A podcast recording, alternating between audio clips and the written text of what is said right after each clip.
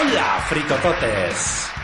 Hace cuatro años comenzó un proyecto sin igual. Un proyecto en el que el cine de los 80 y de los 90 sería la base de un podcast en el que dos aficionados a la radio darían rienda suelta a su pasión, dedicación y amor por el cine. Hablando de eso, de cine. Dando su particular opinión sobre las películas de esas décadas que a ellos, igual que a muchos de vosotros, tanto les marcó. Hoy os quiero presentar a esos dos grandes ingenieros de este proyecto llamado La Fricoteca.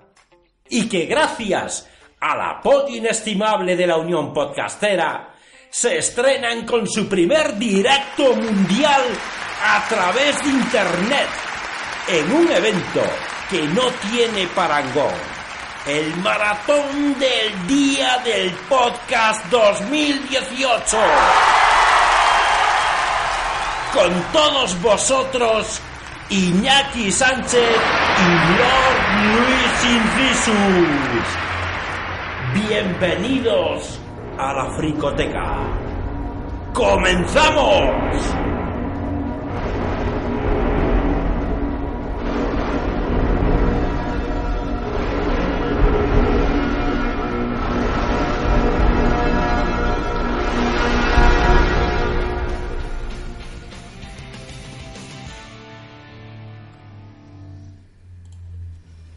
Bueno, pues seguimos ahora. Vamos a pasar al siguiente programa, que son está a cargo de los chicos de la Fricoteca.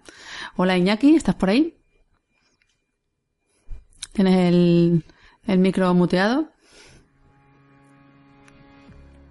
Iñaki. Hola Laura, buenas tardes. Ahora sí. ¿Qué, ¿Qué tal? ¿Cómo, ¿Cómo vamos? Bueno, nosotros estamos aquí, Pues aquí. como, suele decir. Bueno, ¿y qué tienen preparado para hoy? Bueno, vamos a hablar un poquito, pues una amalgama de películas de 80, 90 y puede que toquemos alguna de los 2000. A ver qué, a ver qué os parece, a ver qué tal resulta esto. Bueno, a ver cuántas conozco y cuántas he visto. Y sí, saca el, el bolígrafo porque además va a ser un programa de esta temática, pero bastante fuera de lo común. Bueno, bueno, suena interesante. Así que, bueno, les dejo el directo para ustedes. Yo vuelvo dentro de hora y media, es lo que tienen de programa. Muy bien. ¿Vale? Aquí estaremos, Laura, muchas gracias. Así que, todo vuestro. Gracias, Laura. Bueno, lo primero, muy buenas a todos. Bienvenidos a la Fricoteca, vuestro podcast de cine. Y en esta situación poco convencional para lo que suele ser nuestra dinámica, me encuentro acompañado por una persona que ya conocéis, mi compañero, mi escudero, mi fiel amigo, el actor de teatro, televisión y por supuesto un cinéfilo empedernido, el señor Lord Luis Incisus. Muy buenas tardes, Iñaki, y muy buenas tardes a todos, fricototes.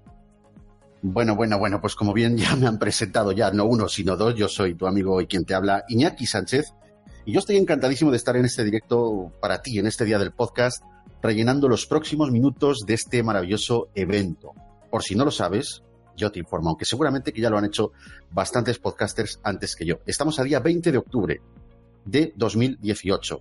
El pasado día 18 se cumplieron ya 14 años desde que el primer podcast en español se difundiese por los infinitos lares de Internet. Y esto es básicamente lo que vamos a celebrar en este evento organizado por la Unión Podcastera. Un maratón de podcasting en español de 24 horas que terminará mañana sobre las 3 de la tarde, hora de España. En este evento, los más representativos podcasters de habla hispana estaremos para ti en directo hablando de los más diversos temas, haciendo crossovers, bueno, etcétera. Eh, la dinámica ya la habéis visto y el resto pues os lo podréis imaginar. Y al señor Incisus y a mí nos corresponde el gran honor de estar con todos vosotros en este maratón con el primer, primerísimo directo de la Fricoteca. ¿Qué te parece, Luis? A mí este honor me hace sentir importante, no sé a ti. Hombre, eh, yo creo que sí, ¿no? Es nuestro primer directo y nada más y nada menos que en este evento tan importante, ¿no? Pues permíteme que te diga una cosa que además no solamente desvirgamos la fricoteca en materia de directos, todo hay que decirlo, y perdóname la expresión, ¿vale? Por lo de desvirgar, pero es que es así, sino que por lo que a mí respecta, también es mi primer directo en lo que viene siendo la podcastfera. Así que desvirgamiento por partida doble, así como quien no quiere la cosa, ¿vale? En los próximos minutos, si empezamos así, creo que esto promete. Creo que sí. Bueno, pues eh, a ti, querido oyente y fricotote, seguidor de nuestras locuras, te aviso, como es habitual, de que Luis y yo haremos spoilers a cascoporro y diremos palabrotas, tacos. Es posible que se nos vaya la pinza en repetidas ocasiones y no va a haber ningún tipo de filtro ni censura en este podcast porque así son las cosas del directo. Bueno, pero no obstante, nos sujetaremos un poco, por supuesto, para que en ningún momento nuestras expresiones sean desagradables de escuchar. Así que, por nuestra parte, ya estás avisado. Ahora prepárate para disfrutar de lo que queda porque tanto si eres seguidor del podcast como si es la primera vez que nos escuchas, aquí se habla de películas. No se habla de filosofía, no se habla de ocultismo, Dios me libre, ojo, que todos los temas son eh, respetables dentro de, de lo que es una tertulia comedida, pero aquí es de lo que hablamos, chico, de películas. Eso sí, nosotros no somos eruditos del cine, tampoco somos catedráticos del séptimo arte, ni de las artes escénicas, ni nada de eso. Somos consumidores de películas que tuvimos la suerte de vivir la mejor época del cine. Digan lo que digan. O sea, esto es así. ¿Y de qué vamos a hablar, Luis? Pues hoy tenemos un tema bastante, bastante movidito. Casi se podría decir que es nuestro segundo programa hater, ya que la tertulia que hoy toca le vamos a meter mucha caña a sagas de películas. A todos nos suena la expresión segundas partes nunca fueron buenas. Nosotros vamos a ir un poquito más allá y citaremos franquicias que empezaron bien, que por el camino se fueron torciendo. Y no vamos a hablar precisamente bien de esas secuelas. El título de este programa lo dice todo. Secuelas que arruinaron sagas. Bien, bien, o sea que aquí ni segundas, ni terceras partes, ni Dios que lo fundó. Ya te digo. Vale, vale. bueno, pues permíteme, Luis, que empiece con eh, una, una saga, una franquicia de películas que me patina especialmente las retinas y seguro que como me pasa a mí, le pasará también a, a muchos otros. Hablo de la saga Tiburón. Mm, Tiburón, película de Spielberg del 75, mm, una película que causó un fuerte impacto en la sociedad, que todos teníamos miedo al agua y a los tiburones desde que vimos Tiburón. Efectivamente. No vamos a decir nada, porque esa película es grandiosa, pero ¿qué pasa con sus secuelas? Que arruinaron la saga. Ay, ¿no? amigo.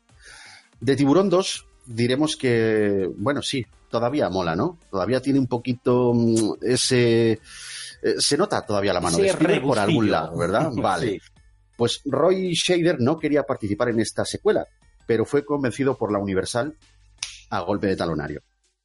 Eso y que tenía un contrato por el cual le obligaban a realizar dos películas para la productora. Una de ellas fue esta secuela que, por cierto, hizo a disgusto y con frecuentes discusiones con el director.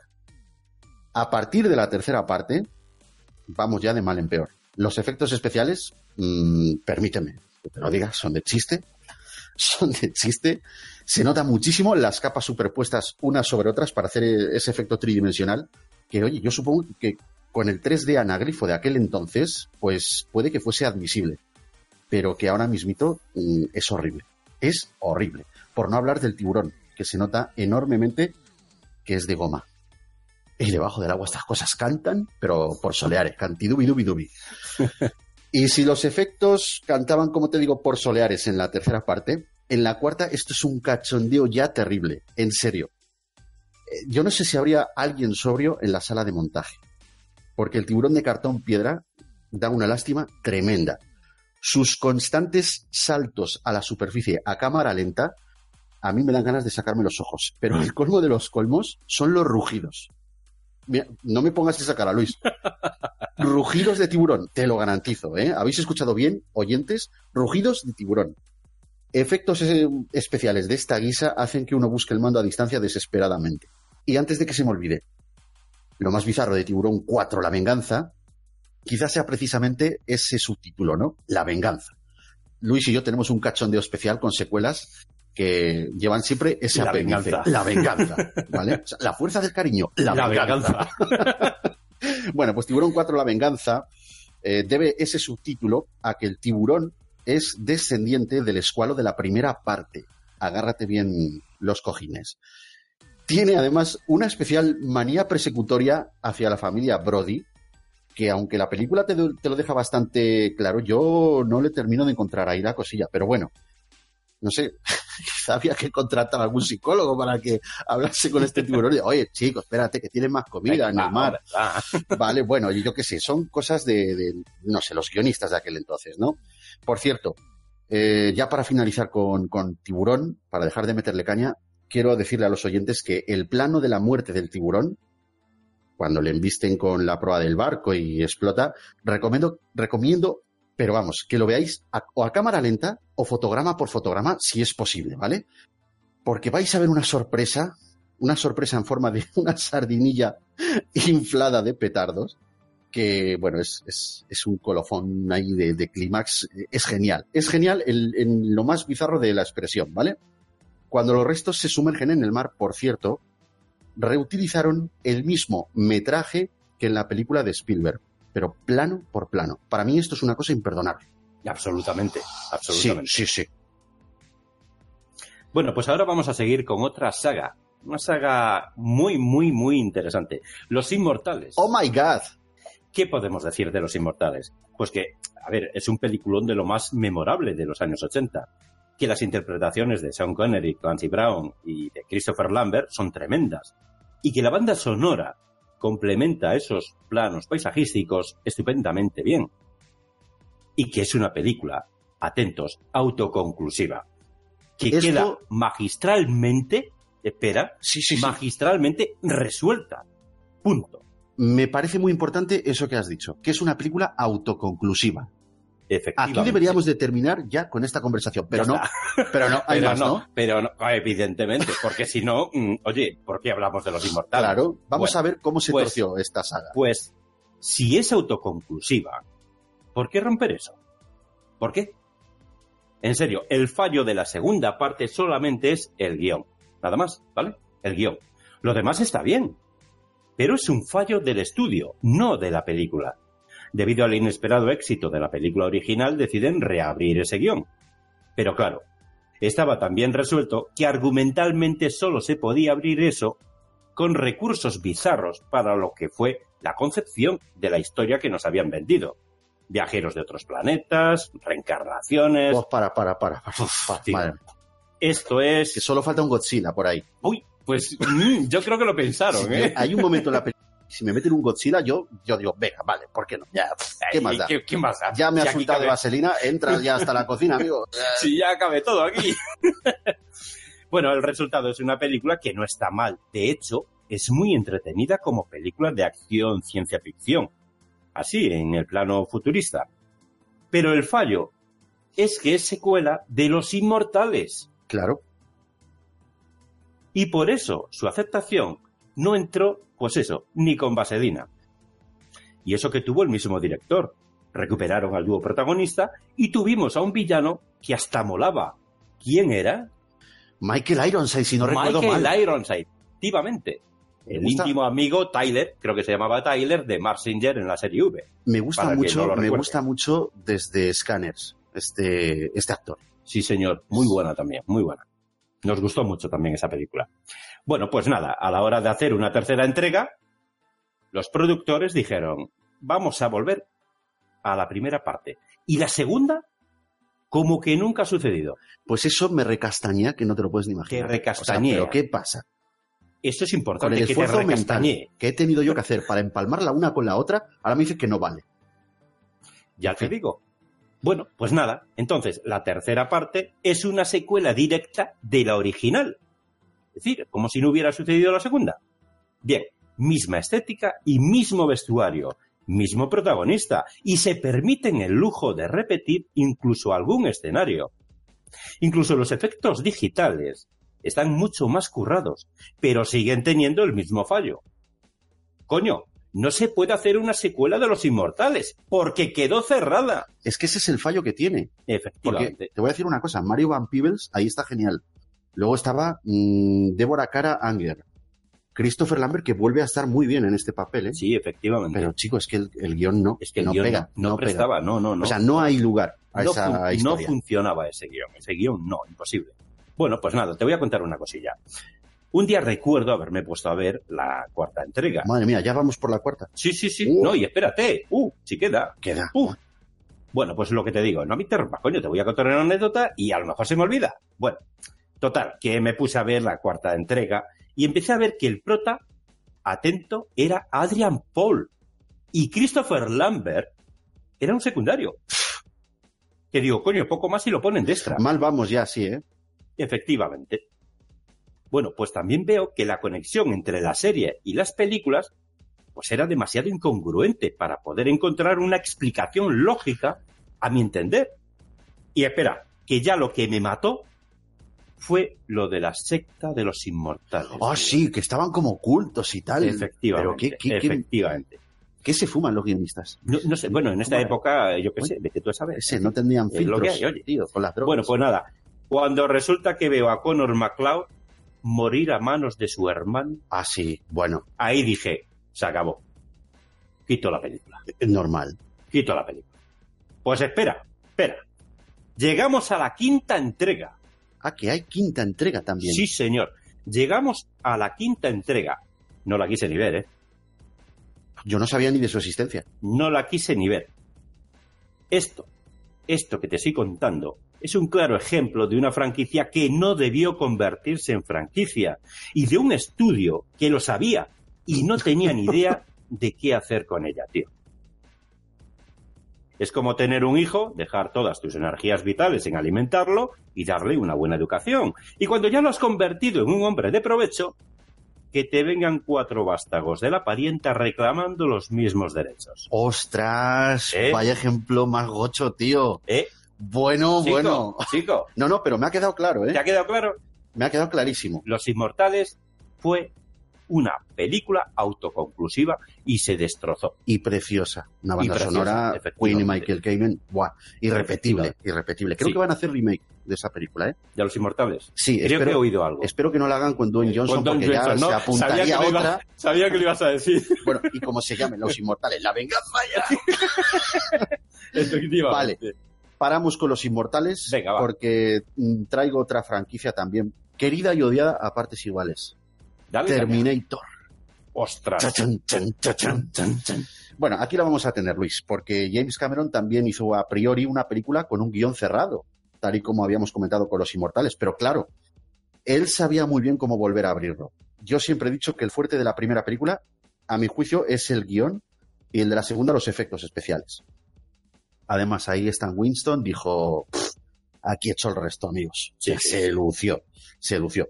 Bueno, tanto Terminator como Terminator 2, el juicio final, molan. No vamos a decir nada malo de ellas. Y si algún oyente pues quiere oír una, una analítica ¿no? que le hicimos más a fondo a estas dos películas, pues se puede ir a nuestro podcast y buscar estos dos magníficos programas que le dedicamos. Uno a Terminator y el otro a Terminator 2, el juicio final. Pasamos directamente donde esto se empieza a torcer, que fue con la tercera parte. Yo realmente me gustaría borrarla de mi mente.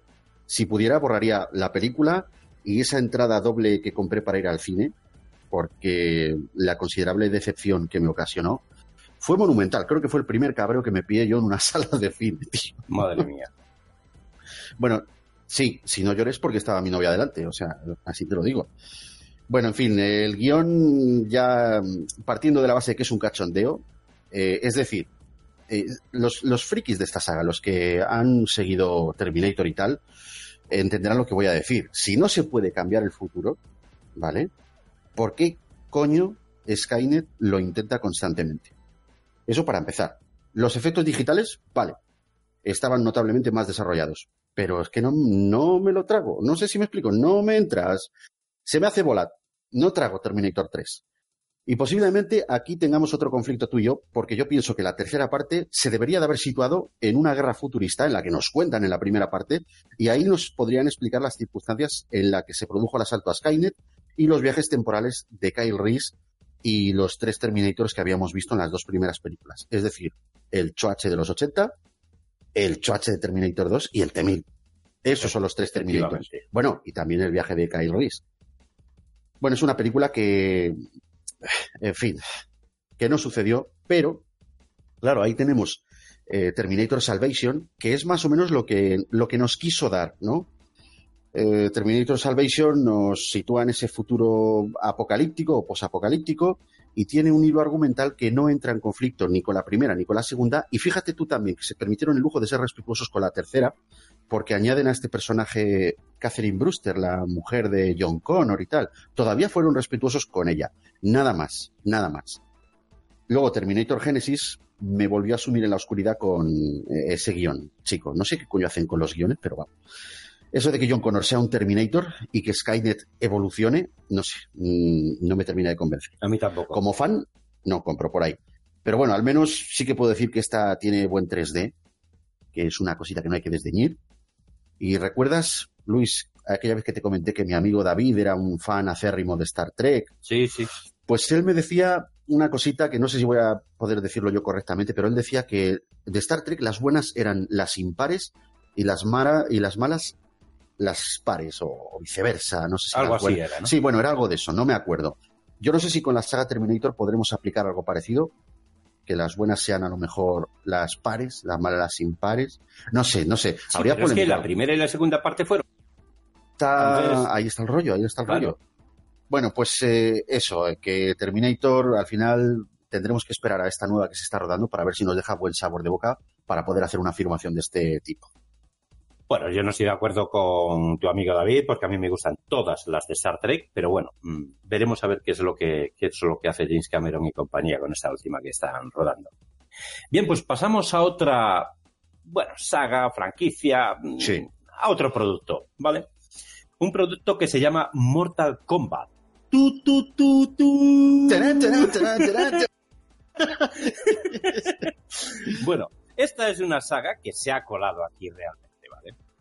Digo que se ha colado porque estamos hablando de secuelas que arruinaron franquicias y a mi juicio Mortal Kombat no se salva ni la primera parte, tío. ¡Oh! ¡Qué golpe por debajo de la cintura! A ver, eh, la dirigió nuestro querido Paul W.S. Anderson. Ya sabemos, director y productor de Resident Evil, etcétera, etcétera, ¿no? Eh, pero el sabor de boca que me dejó fue un tanto raro, tío. Como si me hubiese comido una producción mala de artes marciales de serie B con chinos voladores incluidos. Tú ya me entiendes de qué te quiero Por- hablar. Sí, eh, en plan Ultraman y esas Sí, cosas de volar por... Ultraman, Power Rangers, bueno, en fin. Madre mía. A ver, eh, Mira, nos, comentan, nos comentan por aquí que, que un... Mira, Leo, las buenas de Star Trek son todas menos la 5. oh yeah. Y bueno, y hablar de Sarnado, Pirañaconda, Temblores. No os preocupéis, eh, estimados oyentes, fricototes, que, o sea, si es que esto es interminable, esto de las, de las secuelas que arruinaron franquicias Es es, interminable, ¿vale? Es cierto. Hay telita y hay para más de un programa. ¿no? en, para- en hora y media no nos da tiempo aquí No. a sacudirla todas, ¿eh? No nos va a dar tiempo, desde luego que no. Bueno, como te iba diciendo, a ver, Mortal Kombat viene de pues, un videojuego, ¿vale? Que estaba muy bien, pero ¿por qué seguir haciendo secuelas de una película que es mala? ¿En serio? Sé que hay un colectivo que recuerda esta película con cariño por el pleno apogeo de la música techno y el tema central, el tema central de la banda sonora es una pasada. ¿eh? Tiene muy buena pegada, ¿eh? Sí, sí, sí, sí, sí. Bueno, mira que nunca me ha gustado y hasta yo lo bailaba. así Sí. que imagínate. Sí, sí. Pero no por ello es una buena película. De verdad, podría recortar la escena de la lucha entre Liu Kang contra Reptil y subirla a Facebook comentada por mí. Eh, Lo haremos, porque estaba pensando en esa escena. ¿Estabas pensando? Estaba pensando justamente en Me eso. das un miedo cuando te pones a pensar. Uf, lo haré, lo haré. Pues mira, te voy a decir una cosa. Como seguro que alguien la defiende, prefiero yo no hacerlo, ¿vale? Si quieres hacerlo tú, pues adelante. No tardando, lo haré. Bien. Bueno, pues nada. eh, eso sí, la secuela, ¿recuerdas? La Sí. secuela de Mortal Kombat, que se tituló Mortal Kombat Annihilation. Aniquilación. ¿Vale?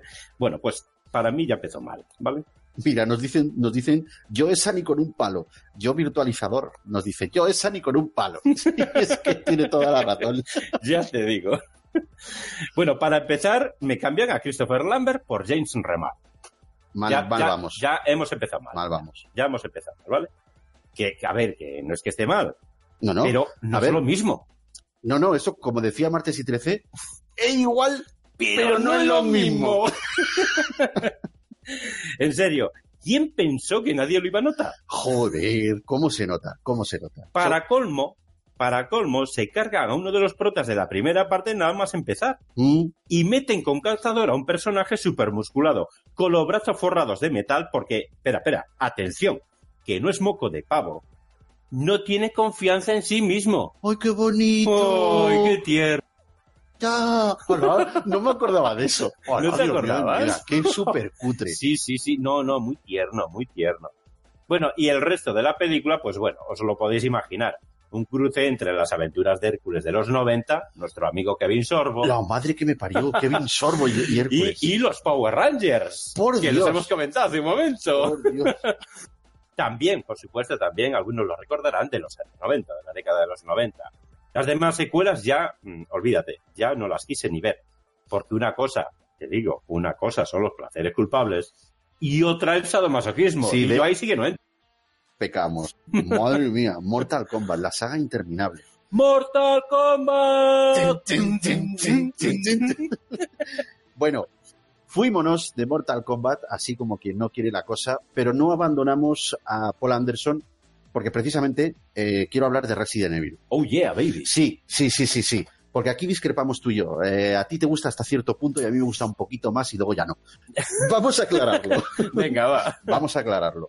Bueno, a mí Resident Evil en concepto general, lo que son las películas, me gustó, al menos hasta la última entrega. Ya desligándome del tema de los videojuegos, que no te voy a engañar, no los he seguido nunca, tuve la oportunidad, pero es que no lo he hecho. Parece que las películas habitan su propio mundo, ¿vale? Un mundo que, ya te digo, a cada película es distinto. La primera estás en un complejo subterráneo, la segunda en una ciudad, la tercera en un mundo desértico. Bueno, habitan su propio mundo y en la cuarta entrega me pusieron la miel en los labios pensando que íbamos a ver una legión de clones de Alice, porque sabes que cada vez que finaliza la película te hacen una pega- pedazo de escena Sí, sí. mega sí. hype, mega expectación. Te dan ganas de, dices, de que se "Guau, la siguiente. Quiero reventar la siguiente escena de... Bueno, pues por ahí vamos. Estos clones mueren al principio de la película. Hala, ya está. No, espera, espera, que hay más. Eh, Alice, Mila Jovovich, pierde sus poderes. Pero, bueno, en fin, eh, aún así, con todo eso, la, la peli me gustó por su dosis de acción y un 3D muy bueno, de verdad, de los mejores que he visto yo en, en una Ajá. pantalla de cine, ¿vale? La quinta entrega flojea un poco en cuanto a lo que es el argumento. A ver, eh, ¿de qué coño aparecen de pronto los protagonistas en mitad de un glacial? ¿Cómo han llegado allí? Eh, ¿qué, o sea, vamos a ver. Vamos a ver, tenía cada un- uno aparece donde quiere. pero que chico. tenía una repostar combustible en Bueno, mitad del. Atlántico o, o en- bueno que no lo sé no lo sé no lo sé ni lo quiero saber ni lo quiero saber bueno eh, luego sacando a los dos hombres esos del hacha que eran en la cuarta parte parece que dio una bueno es que es una escena cojonuda pues Sí, en la sí, quinta quieren como repetirlo pero qué hacemos te sacamos lo mismo sí pero no te sacamos en vez de a uno te sacamos a dos porque es igual Pero no es lo mismo. ¿Vale? bueno, la gente Valentine, que bueno, nos dejó en la segunda parte, de pronto aparece otra vez de rubia. Y a mí es que son cosas que me plantean muchas dudas argumentales. Pero chicos, yo con eso todavía tragué. Y no solo eso, sino que la escena final en que vemos eh, ese mundo sumido en el caos, lleno de criaturas infernales, pues es lo que te digo, me hizo crearme una expectación que lo flipas. Tremenda. Dije, la siguiente película tiene que ser la bomba. Resident Evil 6, el capítulo final. Me mató. Y te voy a decir por qué. Porque no solo vemos, creo que a un par de esas criaturas, sino a una solamente.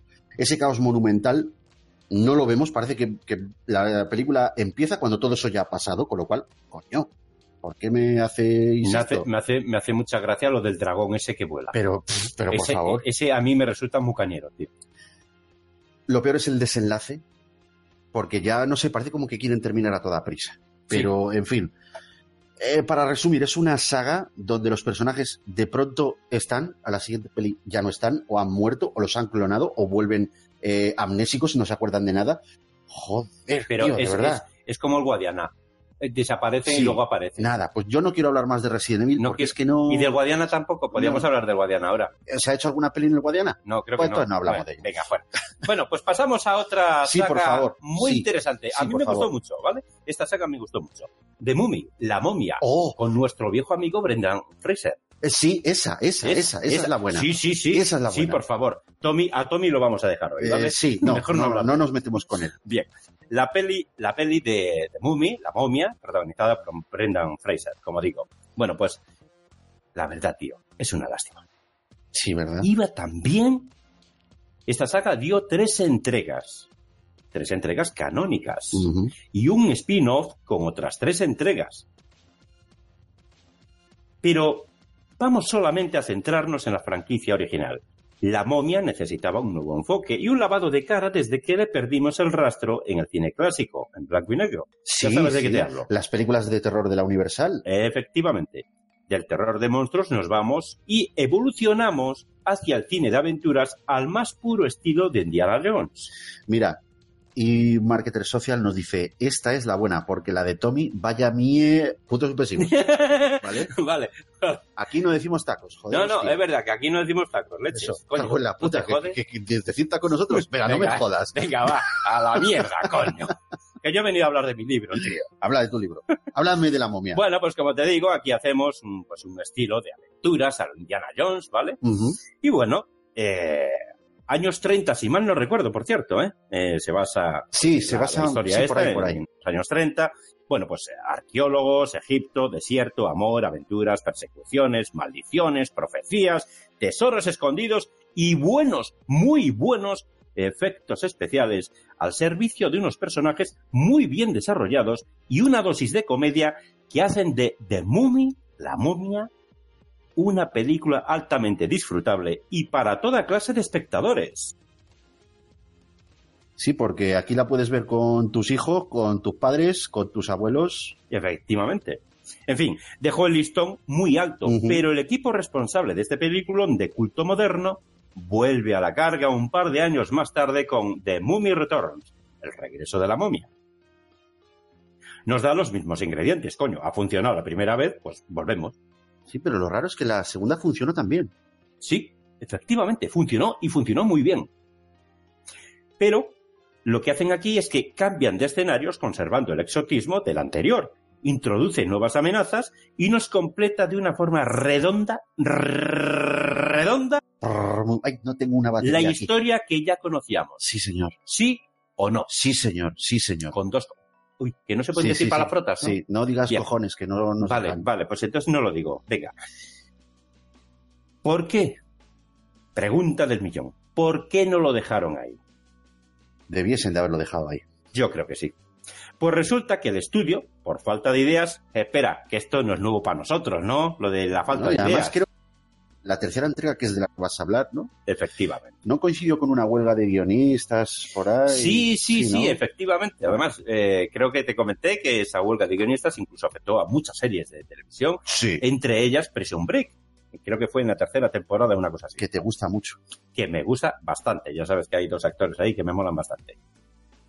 Bien, pues eh, como te digo, en fin, eh, ¿por qué? ¿Por qué no lo dejaron ahí? Bueno, pues resulta que el estudio, por, como digo, por falta de ideas, eh, a consecuencia de esta huelga de guionistas, pensó que se podía exprimir aún más la vaca y se sacó de la manga otra más. Nos cambian a Rachel Weisz por María Bello, que, vamos a ver, a lo mejor su marido en la ficción no parece haberse dado cuenta, pero nosotros sí. También nos cambian al villano. Sí, que Y también nos, dimos, también nos dimos cuenta. Sí, también nos dimos cuenta. Y sinceramente, si fuese una película independiente que no tuviese relación con The Mummy, hasta me hubiese gustado. Sí, Sí, me sí. hubiese gustado más. Yo creo que también. Pero el problema es que pretende ser una secuela. No considero, no considero que sea una secuela digna y creo que por eso que has dicho tú, porque a lo mejor si fuese otra película que no tuviese nada que ver, a lo mejor algo, algo mejor hubiese entrado al público, pero así no, así no, chico. De ninguna manera. Bueno, pues ahora te voy a hablar, ya sabes, de, de mi niña bonita. Una vez Ah, más. no me Sí. digas. ¿Batman? Joder, ¿cómo lo sabes? Buah, tío, pero si es, que, si, es que, si es que te leo el pensamiento, coño, si es que te lo. Batman, tío. Batman, Batman. Pero ojo, no, no Adam West. No, no, no, no, no. Te el- vas a portar un poco mejor, ¿no? Sí y no. Vale, bien. Sí y no. Pues bueno, cuéntanos. eh, de la primera película, lo que hay que contar es lo que ya hemos repetido en muchas ocasiones, ¿no? Son cosas que crispan a todos por igual y que todo el mundo conoce porque ya más de una vez lo he contado. Si bien es cierto que Batman de Tim Burton trazó un cambio importante en la estética y personalidad tanto del héroe como del mundo donde vive, la Warner le puso ciertas limitaciones al director para pues hombre, es que era Tim Burton y no era, no era, o sea, no tenía el peso que tenía ahora. Entonces le pusieron estas limitaciones para conseguir que la película llegase por igual a todos los públicos. No vamos a hablar de las licencias que se toman en cuanto a la adaptación de los cómics a la pantalla, ni de las curiosidades que acontecen a la realización. Repito que para eso tenemos un programa enterito dedicado tanto a Batman como a Superman, si no recuerdo mal es el programa número 15. Efectivamente, el programa y, 15. coño, son tres horas y pico, ahí sí que... mm, Sí. ¿Vale? Ahí nos Te, explayamos. deleita- te deleitaste mucho con Batman. Ahí sí que ¿eh? contamos mucha curiosidad. Sí, A lo que verdad. vamos, eh, es que fue, bueno, pues fue un éxito ante el cual pues la productora le dio total libertad al director para hacer una secuela. Ojo, una secuela que a mí me encanta, ¿eh? Tanto como la primera, bueno, sí, más o menos van un poquito de la mano, pero que con todo y con eso reconozco que fue bastante más aterradora. El pingüino daba miedo, aunque fuese Danny DeVito. Es que tú lo ves y Es cierto. da- daba miedo, o sea, Sí, era muy sí. tétrico. Y aunque fue una película de gran éxito, la crítica se cebó con ella por detalles de esta índole, y así llegamos a Batman Forever. La Warner coge y retira a Tim Burton de la dirección y le otorga un pequeño puesto como asesor de producción. La película conserva parte de la influencia bartoniana, pero se orienta hacia un superhéroe un poquito más infantil, ¿no? Un poquito más estereotipado. Sí, yo creo que sí. La campaña de marketing recuerdo que fue muy agresiva, tanto como para asegurarse una amortización en taquilla brutal. Pero todo hay que decirlo, la peli no gustó. La decepción por parte de fans, espectadores y críticos resonó de forma comedida y tras discutir con Val Kilmer, Val Kilmer indignado al ver el montaje de la película, mal, Lógico. normal. Pues el papel protagonista, ¿qué pasa? Deja de ser de Val Kilmer y se lo dan a George Clooney, que es un buen actor, pero pese a sus tablas interpretativas, no pudo salvar el- esa película del espectáculo infumable que tenía alrededor y a veces ridículo. Todo esto destruyó la saga al completo y Joel Schumacher, que era el director artífice de estas dos películas, pidió disculpas en público, creo que fue en una entrevista de estas de tipo Comic Con y tal, pidió disculpas por haberse cargado al apreciado icono de los cómics que todos conocemos y al que todos respetábamos. Eh, yo no sé, me viene ahora mismo a la cabeza, no sé a quién se le ocurriría lo de la tarjeta de crédito. Buah, eso es una pasada. ¿Puedes creerte que de Batman y Robin yo- podías decir, lo que más recuerdo es Schwarzenegger y no, No, la y bataceta. da el cante que te cagas. Fue la tarjeta de crédito. Ahí me, me terminaron de matar mucho. Te voy a decir una cosa. Si tiene una batcueva, ¿por qué no tener un batcajero? Tío. Bueno, en fin, vamos a hablar ahora de otra cosa bastante curiosa. Digo cosa porque no sé cómo tratarlo. En fin, Va- vamos a hablar de Jumanji. Sí, Que si bien es cierto que la primera, oh, qué bonita. sí, sí, sí, sí, sí. En mucho, fin. mucho. Vale, a todo el que nos oiga, si conoces de alguien que no haya visto Jumanji en su infancia, más te vale alejarte de ese individuo. Porque si no la vio en su infancia, es porque no ha tenido infancia. ¡Ostras! La gente sin infancia tiene muchas papeletas para ser psicópatas en potencia. Bueno, va, Paul. bueno, va. Frena, frénate ahí. Espera, espera, que me las me he venido arriba. Me he venido arriba, tío. Bueno, va, pero más aparte. Es un peliculón memorable, eso lo sabemos todos, ¿vale? Siempre será destacado en la filmografía del tristemente desaparecido Robin Williams. Además de ser original, se disfruta muchísimo, incluso a día de hoy. Sí, ha envejecido muy bien. Sí, estupendamente, debo decir, ¿eh? Los efectos especiales no han envejecido mal, no han envejecido No, no, no, mal, no, como, como estamos comentando, ¿no? Y es que es una película que, bueno, pues que te hace pasar un buen rato, digo. Su secuela moderna, y aquí es donde vamos, a mí no me gustó nada. Ni a mí. No sé. Por ahí dicen que a la gente le ha gustado mucho. A mí no. No solo porque se han fulminado al reparto original, que era de esperar, sino porque han cambiado todo el concepto a la hora de adaptarlo a las nuevas generaciones. Ya la idea de que Jumanji se convierta en videojuego, bueno, vamos a ver, mal vamos por ahí. Es que ya las películas están cogiendo las ideas originales de antaño, Sí, que pegaban muy bien entonces, y las Sí. están haciendo para millennials. sí, efectivamente. Y hay pelis que no, que no. Totalmente de acuerdo contigo. Por otro lado, los personajes de la original tenían un físico normalito, en fin, como tú y yo. Sí. Bueno, guaperas, Pero- en tu caso. Yo soy un pedazo de Adonis que Efectivamente, tú ahí. mi madre siempre me lo ha dicho. Me ha dicho, hijo, tú, tú tranquilo, que tú eres muy guapo, sal a la calle, relacionate. Relacionate, Sí. ¿no? Y aquí estoy, En en, fin, vez de estar en fin. la tele, estoy en un Claro, podcast. claro, y quítate la máscara, hijo, que no. Bueno, en fin, es- esa era otra película, en fin. Bueno, pues nada, digo que, pues eso, un físico como, como, como nosotros, ¿no? Eh, mm, pero, claro, mm, éramos, con esos físicos éramos muy susceptibles de empatizar y vernos reflejados en esos roles. La moderna es un producto estrictamente comercial, donde los protagonistas son del todo perfeccionados en su, aspe- en su aspecto físico. Son Supermanes y Supergirls. Ah, y, bueno, no sé si son Supermanes, pero sí son Super Wayne Johnson. Sí, vale. sí, sí. De acuerdo. Vale, nos cuelan de turno. Vale, de acuerdo. Pero no nos engañemos. Son alivios cómicos. Sí, claro. Lo que- o sea, lo que O sea, importa, Claro, claro, efectivamente. Los verdaderos protagonistas son la chica de infarto y el megacachas. Sí. ¿Quién? Dwayne. Bien, no hay nadie, no hay nadie que tenga un triste acné en la piel o la marca de la camiseta en el brazo. Sí, macho, ese morenazo camionero, ¿solo lo tengo Hombre, yo o qué? Hombre, mira, yo a veces, Sí, debo decirte... ¿eh? cuando sales vestido a la calle Eh, o cuando sales... No, cuando... Sí. Villanos muy mal construidos que tiene esta secuela. ¿Quién ¿eh? se acuerda del villano de esta película? Yo no me acuerdo, tío, No. ¿quién era? No sé, alguien. Alguien. Eh, tiene que haber un malo, pero... Siempre tiene que haber un Sin embargo, malo. ¿te acuerdas del villano, entre comillas, de la primera parte? El cazador este y tal. Claro, claro, Claro. el cazador. Que no hay color. En fin, aparte de eso, pues tenemos situaciones absurdas y un final que la verdad, no sé los demás, pero a mí me resultó bastante predecible. Pero del todo. del En todo. fin, no me ha gustado nada. Y creo, y creo, al loro Iñaki, creo que se está preparando otra entrega más. Por lo que hacía falta, pues le daremos caña. Seguramente la protagonice Dwayne, Dwayne, Dwayne, Johnson. Vale, bueno, ahora sí que vamos a hablar de una de esas películas que nos decían en, en el chat, que es Temblores.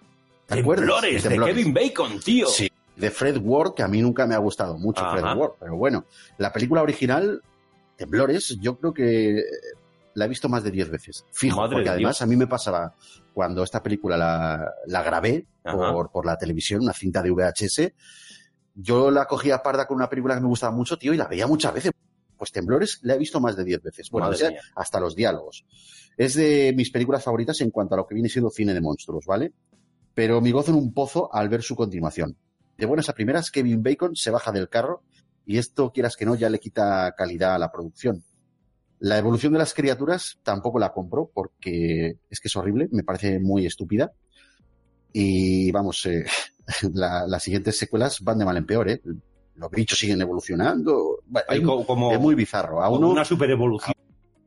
culo en llamas o algo así. Bueno, Madre mía. en la cuarta parte se decidió tirar por una precuela, por eso de esa pequeña fiebre a principios de los 2000 con Star Sí, Wars, de las sí, precuelas y tal, ¿no? sí. Bueno, pues eh, ni con eso se salva. La franquicia para mí ya estaba demasiado adulterada mm, y había pasado del cine de monstruos comercial a la serie B de baja calidad. Que No sí es verdad, B. sí es verdad que de ahí venía, pero con un poquito de categoría. Sí, Aquí se fue, pues, a la mierda. A la mierda. Bueno, es una franquicia que vive del éxito de la primera parte y lo raro es que ya van por la sexta entrega, seis películas ya, ¿eh? De, de temblores. Seis películas de temblores. Sí, ¿Quién se lo diría a Kevin Bacon y compañía cuando hicieron la primera? pero que son horribles. No, no, me imagino. en serio. Me Y imagino. no solo eso, sino que ha dado para una serie de televisión que probablemente eh, tenga más calidad. Yo he visto el tráiler, creo que ya está en castellano, ya la podemos ver. Kevin Bacon retoma su papel Ajá. de la primera película y oye, parece ser que bah, quizá tenga un poquito más de calidad que las películas, por lo que yo he visto, ¿eh? Tenemos un comentario, yo virtualizador, nos dice, temblores, el gusano que le quita los pantalones a la tía. Y ni un arañazo. Eh, sí, señor. Sí, señor. Sí, Sí, señor. señor. Bueno, pues es Temblores. eh, no tengo nada más que decir. Es una franquicia que conforme han ido viniendo secuelas, se han ido cargando todo. Bien, pues ahora vamos a hablar de una cosa que yo creo que estamos haciendo un poquito lo mismo que con el programa número 15, ¿no? Tú con tu Batman y yo con mi Superman, Tú eres chicos. del super, yo soy más Claro, oscuro. claro, yo soy de Super. Bueno, pues mira, esta película muchísimo, ¿vale? A mí me encanta Superman. Nos echan un piropito, perdona que te interrumpa. ¡Oh! ¡Un piropo! ¡Interrúmpeme! Que, que te interrumpa, ¡Claro! con, con mucho gusto. En Marketer Social nos dice, chicos, lo estoy pasando de película. Gracias. Madre de Dios. Un placeraco. Gracias a ti Efectivamente. Ahí por las da. escucharnos y aguantarnos. Bueno, pues, como te digo, sabes que me encanta. Sabes que me encanta Superman. En fin, fue una de esas que me marcaron la infancia. El ¿A quién no? Tío, el super, pero a quién no, tío, joder, macho. En fin, de sobra sé lo mal que ha envejecido y los múltiples defectos y carencias que arrastra, ¿vale? Lo sé, lo sé de sobra. Pero su fotografía, banda sonora y ese halo de esplendor y magia hacen de Superman una película para el recuerdo y una de las leyendas de la época que siempre nos acompañará. Sí, señor. Christopher. Me has puesto Buah, los, los hasta- tatuajes. hasta- buah, buah. Seguro que se te están saliendo de la piel y todo. Estoy escupiendo tinta por los poros. Dios, qué barbarie. Sigue hablándome de tu libro, señor Umbral, Venga. Venga. Porque yo he venido aquí a hablar de mi libro. que me has cogido con el súper y me tienes en el bolso. Pirata. Piratilla. Bien, pues vamos allá. Vamos con la segunda parte de Superman. Superman 2. No estuvo nada mal, la verdad. Los entresijos entre montaje de Donner y montaje de Lester los encontraréis al detalle en nuestro programa especial dedicado a Batman y Superman en el, cine. El número 15. El número 15, Recordamos. efectivamente. No obstante, y tomando el montaje de Richard Lester como canónico, ya contemplamos el tono de comedia que en la anterior estaba en pequeñas dosis. Pero a partir de la tercera entrega, ya vemos que el protagonista no es Superman, no señor, es Richard Pryor, tío. ¿Cómo me fastidió eso? Cuidado, no tengo nada en contra de No, Richard no, no, Pryor, no, ¿eh? yo tampoco, yo tampoco, un gran actor y de los buenos de toda la vida, pero esto es Superman. Sí. chico. Esto es Superman. Esto es Superman. En fin, unos recursos, como el del desdoblamiento de personalidad de Superman, son interesantes. En cambio, otros, como el androide y la bolsa hermética para mantener a Superman suspendido en el aire, son de un ridículo absoluto, tío. ¿Sabes a quién me recuerda ese androide? A C3PO. ¡Ay, Dios! Sí. Sí, Y, tío. y es que estaba visualizándolo según estaba hablando. Ajá. Y me he acordado y oh my god, oh my god. O sea, cada vez que, cada vez que dices una bizarrada de esas, ¿Vas a decir, oh my god, voy a decir directamente fuck, fuck, fuck, oh my god, fuck? el androide este, fuck, Richard Pryor, fuck, bueno, pues espérate. Superman, la venganza. Esa sí es buena, esa es muy buena. Mira, Pues espérate. y Marketing Social nos vuelve, nos vuelve a escribir Ajá. un comentario bastante más eh, largo. Dice que estamos dando en el clavo con todo y mira que él tiene 60 años, ni que tuviéramos los mismos gustos. Gracias a la Unión Podcastera pues he descubierto un podcast nuevo y que no me perderé ni un episodio. Tenéis un nuevo fan, fan, fan. ¡Wow! Oh, Muchísimas gracias. gracias a ti, ¿eh? de verdad. Bueno, pues espérate que con todo lo que te estoy contando, espérate porque no llegaríamos a tocar fondo todavía, incluso con lo que te he contado, hasta la cuarta entrega, Oh, donde le hacen al super un clon. Un clon. faltaba ese recurso, tío. Sí, sí, le hacen un clon incomprensiblemente más cachas, Fuck, rubio, fuck. y con las uñas de dientes de sable, tío. ¡Oh, my God! This is not possible. Pues sí fue posible. sí, fue sí, posible. fue. En esta película el guion está fuera de control y la película transcurre, digamos que a escape libre, vamos. Está on Eso es fire. un descontrol total, Bueno. un descontrol absoluto. Por no hablar de las absurdeces como la mirada de reconstrucción. Uy, la Virgen bendita, Cuidado, es verdad. esa Fuck, fue tremenda. fuck. Esa fue tremenda. La hilarante pelea en la luna a cámara lenta. Esa a mí me dejó flipado. Oh, Yo ahí, yo ahí dije, Eso es muy ridículo. eso, eh, no, no, esto Es se ha acabado. ridículo. Esto se ha acabado. En fin. O que la chica de turno puede respirar en el espacio, tío. Joder. Mm. Ah, ahora tienes que decir, Fuck. oh my god. Oh my fucking god. en fin, nefasto del todo. No, la verdad es que aquí la cagaron, ¿eh?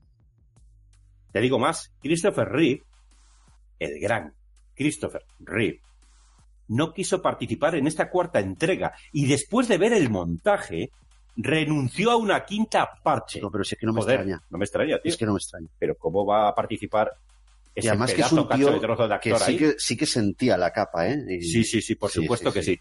Por supuesto que sí.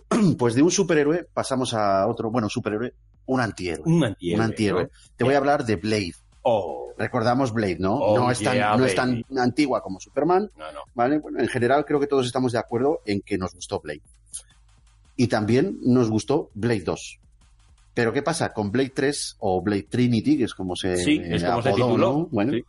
pues quizás se quiso abarcar con el guion a un villano que está presente en los cómics, todo hay que decirlo, pero con quien nuestro antihéroe del cine yo creo que no pegaba mucho. Ni más ni menos que Drácula. Oh, esas Claro. son palabras mayores. Es que en los 90 hablamos de vampiros y tarde o temprano Drácula sale por ahí. Que- tiene que salir. Bueno, pues el guionista de las películas anteriores, que es David S. Goyer, eh, es un guionista que como guionista nos gusta mucho. Nos ¿eh? gusta mucho. ¿Vale? Es muy bueno. Pues aquí coge el mando y asume la dirección de la tercera entrega. Si bien es un guionista tremendo, parece ser que no le acompañó la suerte con esta película, ya que, mm, a ver, inconvenientes, puntos débiles de esta película, se nota mucho la ausencia de Chris Christopherson, Hmm. mentor del protagonista, mentor de Blade, y un apoyo muy necesario no solo para el personaje, sino que también es necesario para que el espectador asuma la película con cierta seriedad. Sí, Es el que aporta el sosiego, Sí. ahí el sustento de, sí. ¿vale? Eh, Es un pilar clave. y es que todo hay que decirlo, Wesley Snipes no está tan bien dirigido como en las dos películas anteriores, y eso se nota. Sobre todo, joder, en la segunda, la segunda alcanzó una cota que dije, sí, así es como quiero ver a Blade, Sí, ¿no? sí, sí. Con esa estética Guillermo del Toro y tal, y lo hizo muy bien, muy, bien. muy bien, sí. Pues se ve, no sé, que en esa tercera entrega a alguien se le ocurrió que repartir el protagonismo de Wesley Snipes con Ryan Reynolds y Jessica Biel, pues le vendría bien al antihéroe de Marvel. Eh, Craso error. todo, craso error, todo lo contrario, vamos. bueno, pues ahora vamos a hablar de una de tus favoritas. Triple X. Lo de las favoritas que sepa todo el mundo que va con ironía. Sí, efectivamente. Eh, efectivamente. Nine, nine. En fin, fuck, oh my god. Triple X. Bueno, vamos a ver. A mí no me gusta ninguna de estas tres. Aquí bien se, se lució. En fin. No, pero tampoco podemos pasar por alto ese cierto. Sí que moló. La- primera a mí sí no me gustó moló un poquito, ¿eh? A mí no, No, me no, gustó. sí, a mí tampoco, pero Bueno, en fin. Pero es cierto que no por eso hay que obviar el, el- el éxito que tuvo. Porque tuvo éxito. sí, Triple claro, X, claro, ¿vale? ahí es donde quería ir. Claro, pero Triple X, la primera entrega. Aunque es un desfile de fantasmadas sin sentido de un hombre que es super guay, porque ese sí que es super guay. ¿eh? Guay mola y. Buah. Machaca malos, surfista extremo y se lleva a las mujeres más atractivas que hay. Es normal que la peli tuviera éxito. Sí, bueno, siempre hay un colectivo mayoritario que dice, Claro, sí, me siento, me siento identificado. ¿Quién no se siente identificado con ese tío que surfea eh, Por el aire ahí, a no, bestia. a- avalanchas, tío? Sí, sí, avalanchas. es verdad, es Avalanchas. verdad. Hay una escena ahí, una luz y él ahí, wow, Sí. qué voy". ¿Quién no ha hecho En eso? fin. Pues tanto fue así que dio efectivamente para una secuela donde se quería contar de nuevo con Vin Diesel. Claro, en esos momentos estaba eufórico. Vendía. Claro, vendía mucho. Debido a que en esos años el actor pedía ya un salario más elevado, debido a su caché, obviamente, porque ya había ganado ahí tema, se prescindió de él, dando el rol protagonista, atentos al rapero, rapero Ice Cube. Sí, ¿no? A- ahí ya le hemos Los raperos tienen ahí como Sí. de que yo molo, porque Yo- mira cómo sí. me sientan las gafas de sol y los oros Sí, y la ropa ancha. sí, efectivamente, efectivamente. Los coros, esos que Son tipos muy duros, tío. son, No son muy, como los metaleros, estos del Son- death metal. son muy, muy duros. Eso, en fin, eh, eh, eh, así lo muestran, ¿no? Y haciéndonos ver que este personaje, eh, el de Diesel, pues había muerto. Cosa que yo siempre cuestioné. Un segundito, un segundito Venga, que estoy va. leyendo el chat y me estoy partiendo el culo. Walterio nos dice, yo siempre pensé que era una peli porno. Muy, muy bueno, Walter. Sí, sí. En fin, eh, gracias por comentarnos eso. Gracias por ese pequeño apéndice. Sí, sí, sí. Eh, pues que sepas que hay tres, por si te Oye, interesa. una cosita, una cosita. Vale que a mí no me da tiempo a leer todo lo que sale en el chat, Ajá. porque es que esta conversación que estamos teniendo me absorbe, amigo. Es, No, no, no, sí. es muy intensa. Sí, sobre No todo. te voy a decir que me has provocado una erección, porque sabes que no es verdad, No, sé que no es verdad. pero mentalmente, Ajá. mentalmente hemos conectado como si fuésemos de la peli de Avatar. Oh. Oh, Pero sí que hay algunos, así que hay algunos comentarios que leo, leo y que digo, joder, que los tengo que comentar en directo, ¿vale? Sí, este sí, es sí. uno, este vale, es uno. lo que quieres decir es que no comentar todo porque estamos... Ese comentario no se puede pasar claro. por alto, el del no, no, porno, tío. efectivamente. No, el del porno es muy, muy- pues eso, muy... Eh, como te digo, pero ¿cómo es posible que haya muerto este personaje? El personaje de Vin Diesel. Si es, si es un portento de los deportes de riesgo, lo puede Sí. todo. Este, Sí, este sí. tío es impresionante. Ha sufrido una avalancha, por amor de Dios. En fin, bueno, con todo y con eso, se estrena una tercera entrega que nos trae de nuevo a Vin Diesel. Sí, señor. Otra vez Vin Diesel, retomando su papel, además. Claro, la explicación es más de lo mismo. Su muerte es una tapadera para encubrir su retiro y permanece, atentos ahora, como agente latente. Oh, qué recurso más bueno, ¿eh? El recurso este Oh, bonito. en no, una película. no, que va, que Nunca. va, que va, que Qué va, innovador. que va. De hecho, fíjate, James Bond nunca ha estado como agente latente. Mira, nos dice, yo virtualizador nos dice que no estaba muerto, que estaba de parranda. ¿Ves? ¿Ves? Eso te lo había comentado yo hace tiempo. ¿Ves cómo tenía yo razón? En fin. Pero, amigos, ¿cuál es la verdad? Pues que Vin Diesel ya solo consigue llenar las salas de cine películas que le dieron fama. Es decir, Sí. lo que viene siendo Eh, hacer caja, hacer... Pues sí, sí, vivir de la renta. sí, efectivamente, sí. Claro, eh, es- claro. estoy esperando una secuela Canguro Super. Seguro que la hace. Bueno, no sé, a lo mejor ya le pilla un poquito mayor, pero bueno, va. En Triple X Reactivated, que así es como se llama, claro, reactivado, hemos reactivado a la gente Claro. latente. claro. En fin, eh, tenemos a Diesel acompañado por Cube y unos antiguos agentes del proyecto Triple X, entre los que nos topamos, atento, que voy, con Tony Ja. A ver, es que esto no sé cómo decirlo. Nah, no sé Ya. si es Tony Ya, Sí, ya está aquí, Sí. o- o- esto ni ya como ya está aquí. ya, ya está aquí, ¿no? Ya está Bien, ya está aquí, Eh, ya no, llegó. Es, de, ¿lo viste? Sí, pues Sí, ya. Pues ya. bien, bien. Pues nada, ese pobre hombre, y digo pobre hombre porque, vamos, da un papel, mm, yo para mí ridiculísimo. Sí, ¿vale? Le han dado un papel ridiculísimo, sobre todo habiendo visto películas de él como las que hemos visto, un back, etcétera, etcétera. No, ¿no? es un tío que merece la pena darle Claro, un poquito más claro. de protagonismo. Efectivamente. Bueno, pues nada, la peli vuelve a estar cargada con los mismos ingredientes. Fantasmadas sin sentido, un hombre super guay con frases lapidarias. Cuidado, que yo creo que tuvieron un guionista solamente para las frases lapidarias, ¿eh? Macho, es ocurrente en Es- todos es- los es- sentidos. Es, tremendísimo, tío. El tío este. En fin, para cada ocasión tiene una frase lapidaria. Se lleva a las mujeres más sexys y machaca a todos los malos. Ahí no dejan, vamos, no queda ni el tat. No, no, si es que además donde van triunfan. Ya te digo. En fin, lo único que cambia aquí es que antes lo hizo a ritmo de rock americano y ahora lo hace a ritmo de reggaetón. Oh, por el amor de Dios. ¡Fuck! Espera, espera. Oh my god. Sí, sí, sí, sí. Eso, Fuck, fuck. eso no. Eso, mira, No, no. a mi juicio eso destruye cualquier película. Sí, estoy totalmente de acuerdo. Estoy totalmente de acuerdo. Opinión personal, por supuesto. No, no, por supuesto, Pero, por supuesto. vale. Pero eh, estamos de acuerdo en eso, ambos dos. En fin, más comercial, imposible. Y ahora una pregunta que te quiero hacer. A ti, a ti personalmente, a ti, a ti y a todos los fricototes. ¿Y qué coño hace Neymar ahí? Ostras, tío, es verdad. si O no, sea, no pega ni con cola. Por favor, ¿me lo puede explicar alguien? Pero qué recurso. Sí, de marketing sí, pero, Pero- recurso argumental claro, para ¿qué- meter ahí a Neymar. ¿qué? ¿Qué? ¿Qué hace? Pegar patadas a un balón. O sea, es lo que hace No. falta, es el En fin. ingrediente clave para. Mira, nos dice Virtualizador, ¿qué hace? Caja. Caja, ahí, ahí, ahí le hemos dado. Sí que es la verdad. Bueno, en fin, eh, no me quiero salir de Vin Diesel ya que lo tenemos agarrado. No, no, no, No, sal- no, salte mira, un poco de él, que porque es un tío es guay, ¿eh? inevitable. Es inevitable. Si Venga. hablamos de Triple X, ¿cómo no vamos a hablar de Fast and Furious? Oh, oh my god.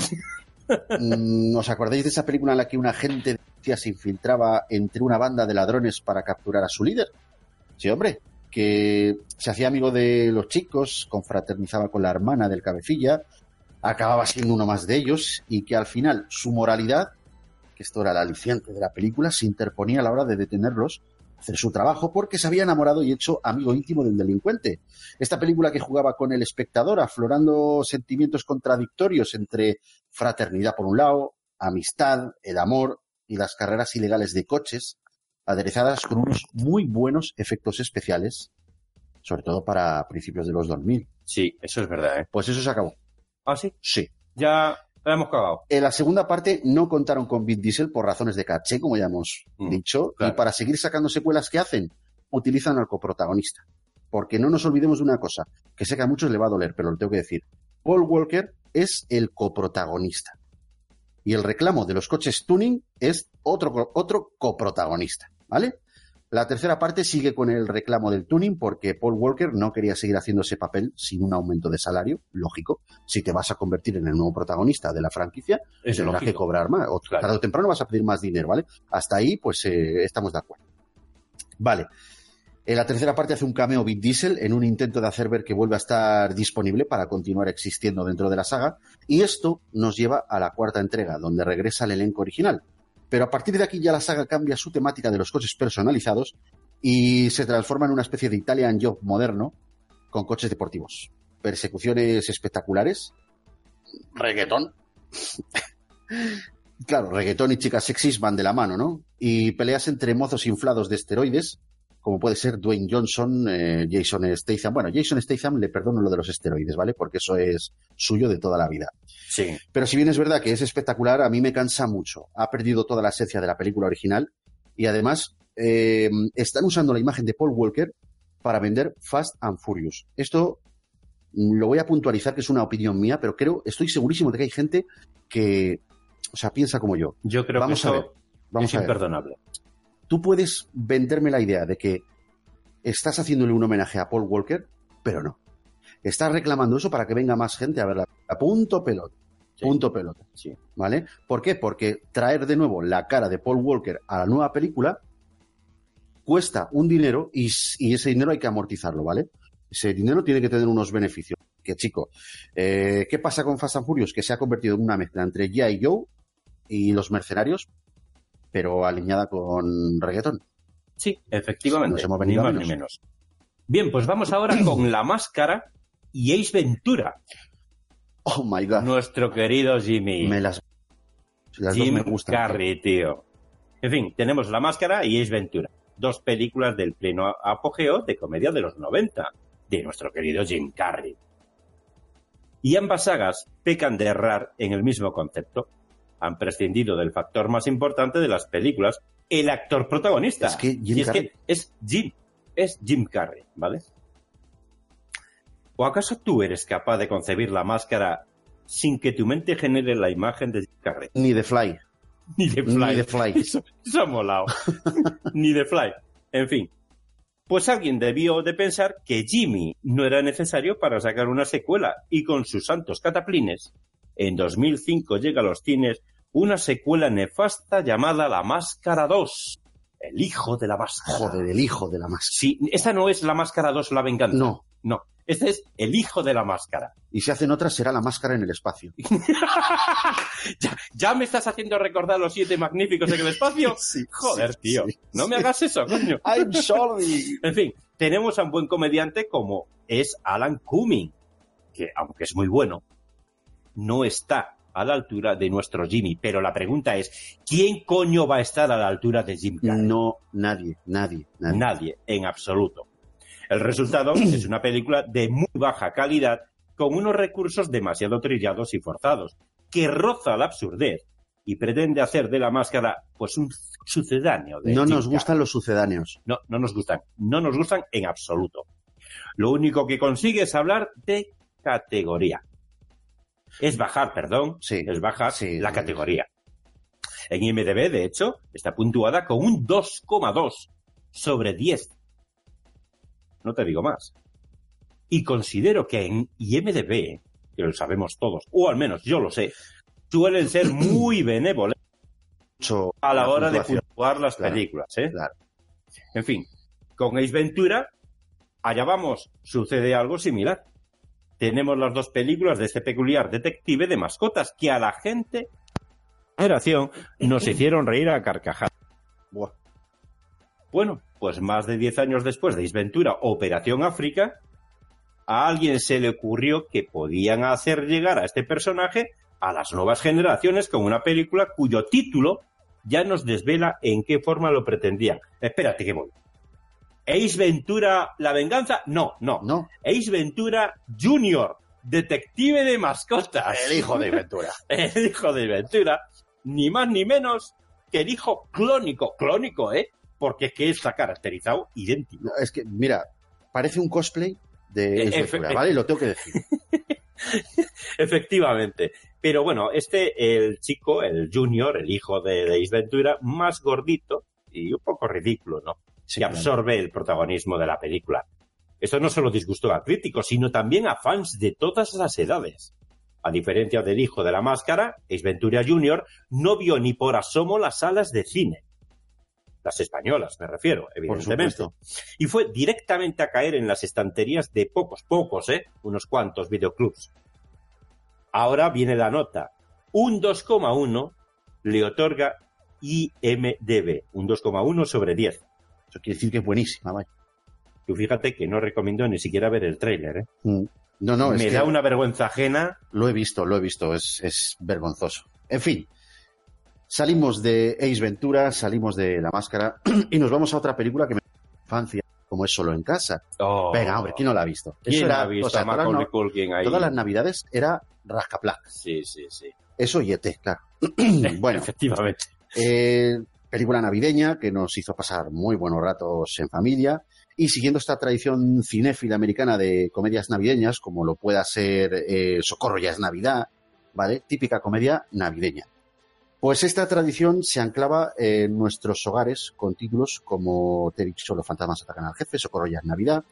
Cuando se lanzó la primera entrega de Solo en Casa fue un rotundo éxito y el gigante del cine estadounidense quería explotar a Macaulay Culkin antes de que creciese demasiado, como le pasó a Joselito, ¿no? Una cosita así. Sí, algo parecido.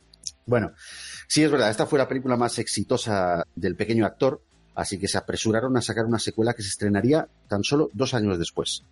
Como le ocurrió al anterior, solo en Casa 2, perdido en Nueva York, fue otro éxito de taquilla las Navidades del 92. Pero ante la imposibilidad de hacer una tercera entrega con Macaulay Culkin, en el 97 Fox estrena Solo en Casa 3.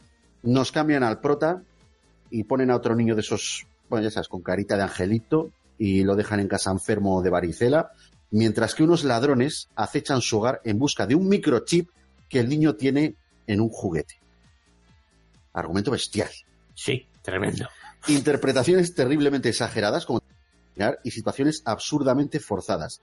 Digo algo que ya hemos oído, Luis. Para ser una película dirigida a un público infantil, no está mal, pero su problema es que pretende ser una secuela de Solo en Casa, y en eso falla. De Bellón. Otras, como El Peque se va de marcha o Daniel el Travieso, son películas que son muy similares y funcionan mejor porque no son secuelas de una con mayor éxito comercial. Por eso esta tercera entrega de Solo en Casa costó más que las anteriores. 32 millones de dólares frente a los, creo que fueron 18 que costó Solo en Casa. Y Solo en Casa 2 creo que costó 20 millones de, de dólares. Bueno, no, no me hagas mucho caso. Pues pese a recaudar eh, menos, tuvo otra secuela más, Solo en Casa 4, un telefilm que nos trae de nuevo a los personajes de la primera y segunda entrega, pero interpretados por otros actores. Fuck. Oh my god. Nefasto. Por no hablar de otra secuela mm, que obviamente se llama Solo en Casa 5 y es de 2012. Hay solo en casa 5. Hay Solo en Casa 5, telefilm y es de 2012. Madre mía. Bueno, pues vamos a hablar del cuervo. ¿Qué podemos decir del cuervo? Nos encanta la de Brandon Lee. Eso es lo Sí. que podemos decir. Sí, eso, eso lo podemos decir seguro. Seguro. Bien, pues que teníamos que meterla en el saco, chicos. En aquel programa que le dedicamos por entero a la película, estamos de acuerdo en que la del 94, la de Brandon Lee, como protagonista, es preciosa. Es preciosísima esa película. Por su estética, ambientación, fotografía, iluminación, banda sonora y, por supuesto, a la hora de elegir tanto al actor protagonista como a su antagonista, es perfecta esa Es impoluta, sí, si no le ponemos pegas. Ninguna. Dos años después se estrena una secuela. Empezamos. Ya empezamos con el lío. Bueno, pues estrena una secuela, pero apuntamos que cada una es autoconclusiva, ¿eh? Fíjate qué curioso en este caso. Eh, sí que es verdad, en El Cuervo no puede haber una secuela que se llame La Venganza, porque son todas de venganza. Efectivamente, sería como demasiado rimbombante, ¿no? en fin, esta segunda parte se titula El Cuervo, Ciudad de Ángeles. Es una película que se ve bien, no conserva quizás la magia de la primera, pero tampoco se aleja demasiado. Siguen destacando la fotografía, esta vez en un tono más ocre. La banda sonora, el escenario, pero me falla un poco el elenco protagonista. Es cierto que tampoco se llega a empatizar con Ash, tanto como con Eric Draven. Y aunque es una película muy digna, no termina de alcanzar la trascendencia de la anterior. Es decir, que esta todavía se deja ver. Pero a partir de aquí, ahora sí que vamos mal de cojones. ¡Ay! He dicho una palabrota. Has dicho una palabra, hostia, Luis, no te, no te da vergüenza. Ya ves, ya ves. En 2000 veía las salas de cine El Cuervo, Salvación. Pero no nos engañemos, es una mala película de serie B. La banda sonora no está mal, pero el protagonista no da la talla. O sea que la banda sonora no la salva. A No la, la salvación. A la salvación no la salva. Y aún así, que sepas que ser eres. vale. En fin. Como digo, la banda sonora no está mal, pero el, pero el protagonista no da la talla, tío. No la da. La trama está como muy trillada ya. Se observan considerables fallos de rasgos. Como por ejemplo, hay planos en que vemos a Eric Mabius, el protagonista, con el pelo algo más largo y al segundo con el pelo muy corto. Hombre, este tipo de cosas, tío. mm, No, eh, y canta mucho, ¿eh? Canta mucho. Canta muchísimo. En fin, esto también sucede porque el actor estaba compaginando el rodaje de esta película con el de Resident Evil. Con la primera de Resident Evil. Claro, claro, claro. En fin, si a eso le sumamos a un Fred Ward en sus peores papeles y lo combinamos todo, lo metemos todo en la ensalada, en la saladera, bueno, pues el resultado es una basura que solo se dignifica en las escenas donde Kirsten Dunst aporta algo de saber hacer dramático, Muy cierto. porque de lo contrario estamos Muy acabados. cierto, muy cierto. Bueno, pues con todo y con eso, todavía hay quien se arriesgó a lanzar otra secuela más. Venga, que podemos con Sí, sí. todo. Venga, vamos para allá. También la vi, para mi desgracia. Esta vez, esta vez va directa a los videoclubs. O sea, a esto ya, ya estaba previsto. Ya, no, no, no vamos a ir así. Vamos a videoclubs y ya está, ¿vale? Así no nos complicamos. Sí, mucho. porque sabían que ya el público ya no lo engañaban más. Claro. eso. Bueno, pues aquí nos ponen, atentos, atentos, los fricototes, nos ponen a Edward Furlong en el papel principal, que es Jimmy Crow. ¿Te has dado cuenta de que todos estos protagonistas, mira, este último se llama Jimmy Crow, el anterior era Alex Corbis, Sí, sí, sí. pero que es que Eh, eh, te- ¿Cuervo Sí. o algo? ¿somos tontos o qué? O sea, si yo estoy dentro de este mundillo tan tétrico y caótico, Sí, a un sí. tío que se apellide eh, no, sé qué, no sé qué Corbis, no sé cuál Crown, tío, no lo asesines, No, sobre no, todo no. si tiene novia. No toques. No, toques, No lo palpes, tío. déjalo en silla de ruedas, que Déjalo. es menos probable que te haga algo. Efectivamente, efectivamente. Bueno, pues como digo, aquí nos ponen a Edward Fur- Furlong, que he dicho antes Furlong, y me parece que ha quedado así como Bueno, un poco chino. No esto, sé, que ¿no? venga él y nos lo diga. En fin, Edward Furlong en el papel principal. Edward Furlong, que si no recuerdo mal. ¿Cómo se llama? Furlong. No, digo, digo su personaje. Ah, su personaje, Jimmy Crow. Jimmy Jimmy Crow, Crow. claro.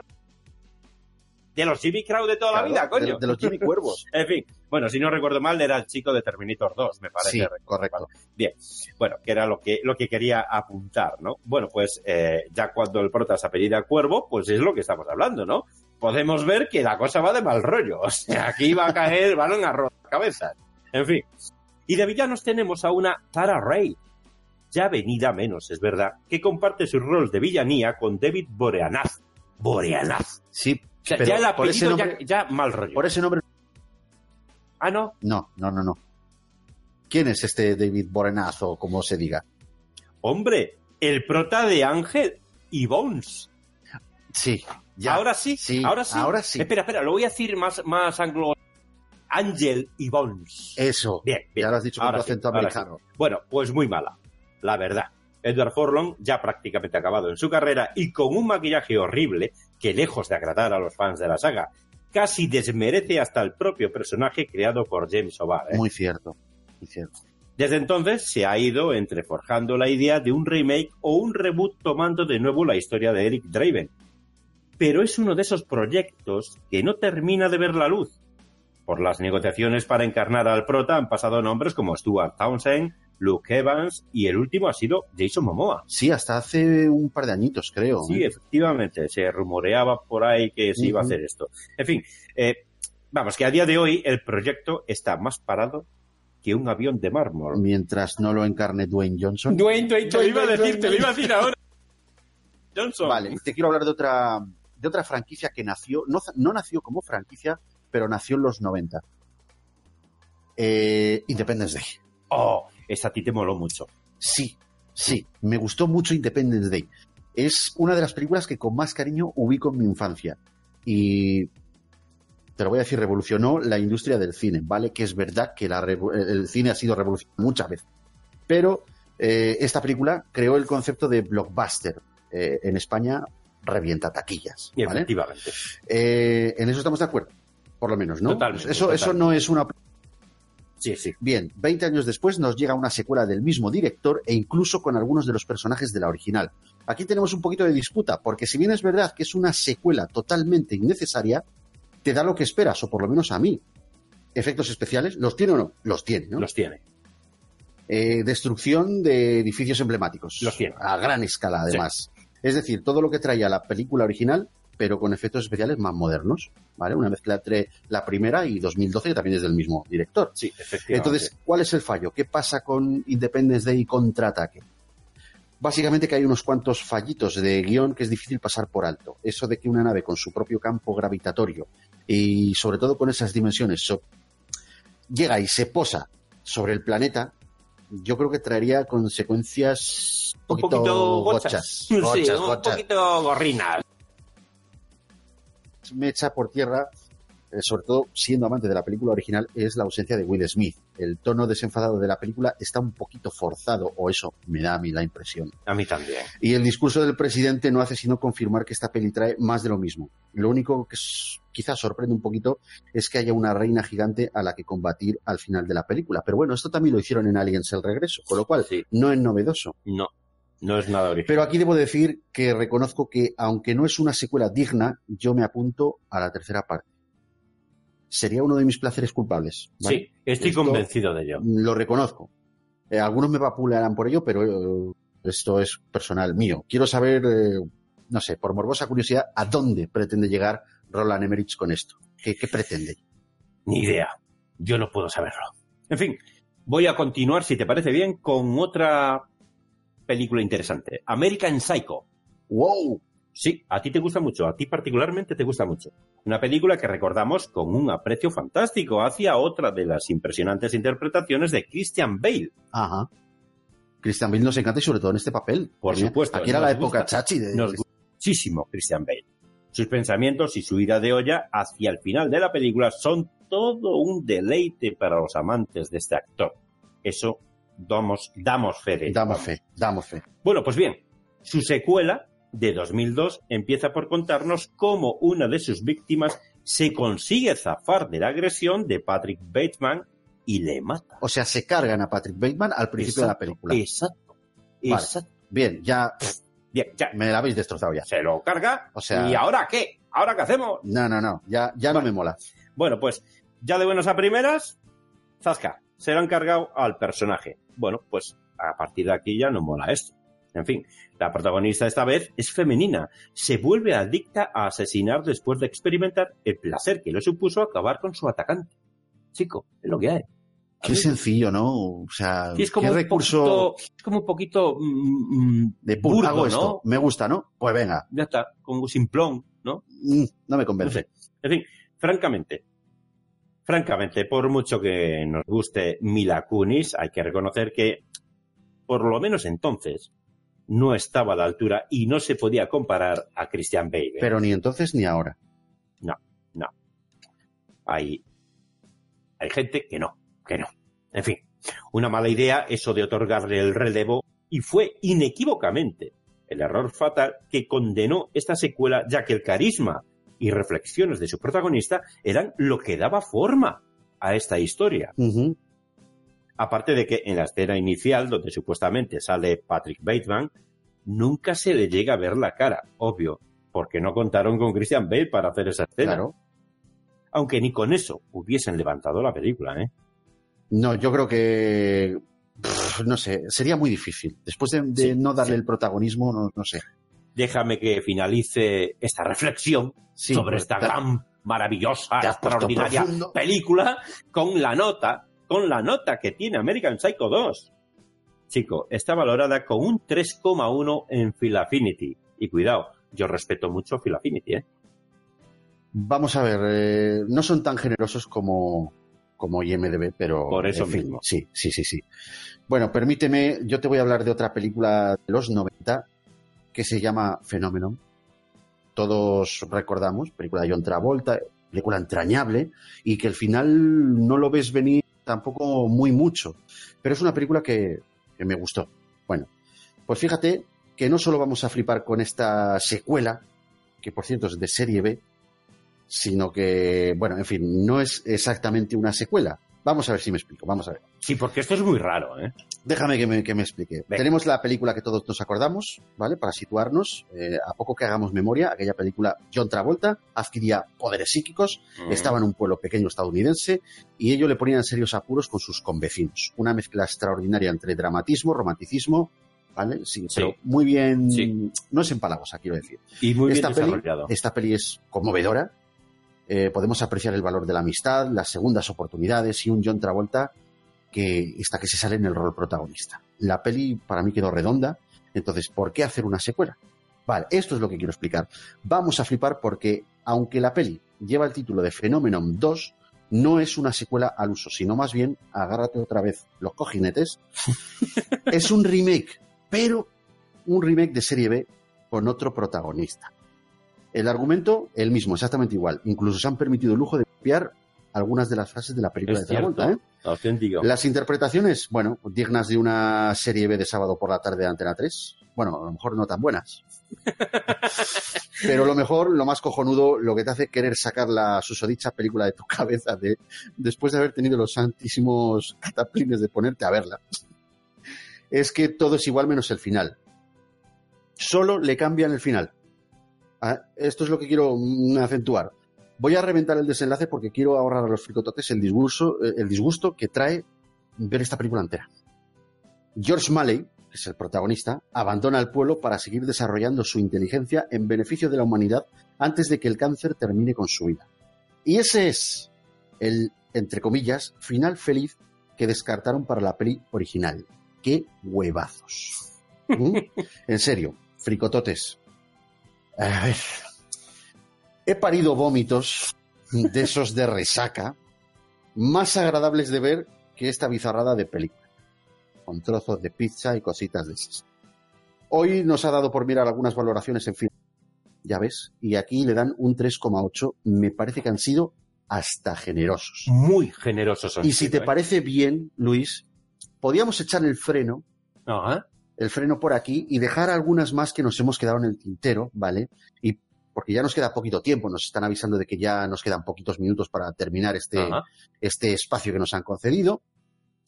Y solo quiero, pues eso, hasta aquí repasar estas secuelas que acabaron por perder el rumbo y echaron a perder las franquicias que también empezaron. Para otro programa de esta temática, nos meteremos con algunas que se nos han quedado en el tintero. Por ejemplo, por ejemplo, ¿qué tenemos por ahí? Tenemos Starship Troopers. Oh, oh, oh esta se podía comparar a Mortal Kombat. Mm. Eh, como Dios, quizá el efecto mariposa, ¿te acuerdas del efecto mariposa? Me encantó. La primera eh, parte me encantó. Soldado Universal. Screamers, asesinos cibernéticos, ¿te acuerdas? de ciencia efectivamente, efectivamente. Y, oh, especies, especie mortal. Especies también, también, es una saga grande. ¿eh? Eh, pero muy rara. Sí, muy, rara, es verdad. Mira, por el chat nos, nos comentan de los critters. ¡Oh, por Dios! Nos lo, comenta yo virtualizador. Eh, pues vamos a decirle a este fricotote. Sí, tienes que decírselo. Que hemos trillado esta saga este añito, ¿vale? Si te vas a nuestro podcast, puedes encontrar el programa especial de los critters. Te vas a quedar muy satisfecho. Efectivamente. Bueno, en fin, eh, a ver, hay muchas, pero si a los oyentes se les ocurre alguna que queramos ahí darle caña, pues oye, eh, que nos lo hagan llegar. Claro. Que nos lo hagan llegar. Yo no quiero, no quiero, por lo menos eh, hoy, no quiero hablar de la saga de Predator, porque Ay, hemos hecho un especial hace poco Es y la última de Shane Black, eh, aún estoy mosqueado. Y puedo decir alguna tontería desmedida, ¿vale? Me reservo esos comentarios para cuando hagamos el repaso a la cartelera anual, ahí en Navidades. Ahí trataré tampoco de no despotricar mucho, pero no estoy nada contento con esta peli, ¿eh? Nada contento. Yo lo sé contento. porque me lo has contado Sí, eh, sí, sí, sí. extensamente. Es una lástima lo de estas franquicias porque a modo de conclusión final solo podemos llegar a recomendar las películas que iniciaron esta sucesión de entregas. Y algunas realmente buenas, incluso obras maestras del cine, como, mira, Tiburón, Los Inmortales, son obras maestras del cine. Sí, efectivamente. ¿Tú qué conclusión sacas de esto? Así una cosita muy escueta. Bueno, pues oye, creo que ha estado bastante bien, ¿no? Sí. Pues es que esto es el tirar del hilo y no se acaba, no se acaba. Es, es que realmente. Creo que nos hemos metido en un de comercializar lo que tiene cierto éxito Hmm. y ahora mismito el cine no se hace, digamos, para, para gustar, para agradar. No, no. Se hace para barrer dinero, Sí, ¿no? totalmente de acuerdo. En fin, bueno, mm, más o menos aquí es donde vamos a poner el- la pica, no vamos a seguir más. Tenemos, tenemos desarrollado más, más para despotricar. Esto es un programa hater porque últimamente eh, Oye, la es gente- verdad, nos está dando por ahí, ¿no? Por la gente tiene que comprender. Nosotros tenemos un podcast. A mí, sí es verdad que decimos es un podcast de cine, pero queda como muy elitista. A mí me gusta más decir que es un podcast de películas. Sí, Es lo que vemos. Vemos Sí. películas, un producto en general, y en el mundo del cine rara vez nos metemos. Pero sí que es verdad que esta época, 80, 90, incluso principios de 2000, fueron épocas que merece la pena mm, vislumbrar de alguna manera, analizar. ¿no? sí. Recordar. En fin, seguiremos dándole caña a esto. Normalmente hablamos de películas obligadas. Cogemos una película, la desglosamos, decimos, oye, pues estos son los puntos fuertes, quizá algún punto débil, pero generalmente hablamos de películas que nos gustan o nos gustaron en su día. Y luego tenemos estos especiales donde cogemos y mm, empezamos a sacar punta a películas que no nos gustaron tanto. Incluso nos permitimos el lujo de decir que, oye, que no nos gustaron por este motivo, por este otro y por este otro. Eso es cierto, ¿no? Sí, totalmente cierto. Entonces, no nos colguéis por haber, mm, por haber, eh, digamos, despotricado sobre todas estas franquicias, porque habrá quien le gusten. Ante todo, vamos a respetar eso, Seguro. que solamente es nuestra opinión, nuestro punto de vista. Y hasta aquí, como te digo, vamos a dejar el análisis. Y yo quiero agradecer, eh, primero a la Unión Podcastera, porque es la responsable de la organización de este evento y ha tenido la consideración de contar con la fricoteca para este maratón en que celebramos el día del podcast. Y esto, chico, eh, es grandioso. Porque ¿quién te iba a decir a ti y a mí que, por cierto, esto lo empezamos hace cuatro años y en el mes de octubre, o sea, aquí estamos de aniversario, Efectivamente. que íbamos a estar hoy en directo y, y- y además abrumados porque estoy viendo en el chat que tenemos mogollón de comentarios eh, buenísimos y, y esto es abrumador. Yo me siento muy satisfecho porque tú y yo, Luis, sabemos lo que es esto. Sí. Hay que contárselo a la gente un poquito. Yo tenía una cafetería. Eh, yo- esa cafetería pues era mi negocio y te conocía a ti en esa cafetería. Madre de Dios. Empezamos- Oh my God. Fuck. Empezábamos a hablar de cine y nos dimos cuenta de que teníamos muchos puntos en común. Y un buen día, hace cuatro años ya de esto, después de, oye, una ausencia tremenda, pues decidimos coger estas tertulias que teníamos en mi cafetería, llevarlas delante de un micro. Efectivamente. Los principios fueron nada, nefastos, ¿no? O sea, mala Bueno. calidad de sonido. Bueno, Es que hombre, nosotros- nadie es perfecto, chico. No, hombre, pero hay que decirlo, nosotros somos informáticos, no somos técnicos de sonido. Entonces esto hay que aprenderlo por la parte informática que nos toca, pero nos Claro. cuesta, nos cuesta mucho porque no nos desenvolvemos muy bien en el tema de- del sonido. Sin embargo, aquí estamos aportando cierta calidad y ahora pues nos hemos convertido eh, en un podcast que tiene más o menos un cierto número de descargas regulares. No son muchas porque no somos muy grandes, somos muy humildes, pero ahí estamos. Y eso hay que agradecérselo a los fricototes, a la Unión Podcastera por esta oportunidad que nos ha dado. Esperamos, esperamos, pues, oye, que los que han estado escuchando todo esto se hayan ido llenos. Hombre, pues sí. Claro que sí, hombre. Que, que les haya gustado lo que hemos Nos hecho. dicen que, que lo que estamos haciendo es llamar las cosas por su nombre. Felicidades y gracias. Os quiero en mi podcast ya. Si os plau. És català, eh? Oh, oh, escolta, noi. y marketer social es el autor de este, de este comentario. Eh, Byte Podcast nos escribe muy buen programa y felicidades por esos cuatro años, Fricoteca. Por Toma. cierto, Fricoteca nos lo, ha, nos lo ha puesto la segunda con C de casa. ¡Craso error! Graso error, eh. Error. Graso error. Cada kilo, pero te lo perdonamos, te lo perdonamos. Y nada, joder, esto ya brevemente, brevemente, mm, es 20 de octubre, ayer, día 19, hice cinco años con mi chica, y esto lo tenía que decir en antena. Oh, yeah, baby. Sí, sí, sí, sí, han sido cinco años maravillosos y lo que nos queda. Oh, my God. Y mañana además es el cumpleaños de mi pareja, así que cariño, felicidades. Toma ya. Te quiero, Sí, cielo. señor. Sí, señor. Bravo. Y sobre todo, gracias a ti, porque me encanta que siempre estés ahí. Solo, solo con tu presencia a mí ya me haces un regalazo tremendo. Hombre, por favor, por favor, Iñaki, hermano. No se merecen, no se merecen. Porque ya sabes, esto de compartir podcast contigo es un placeraco, absolutamente.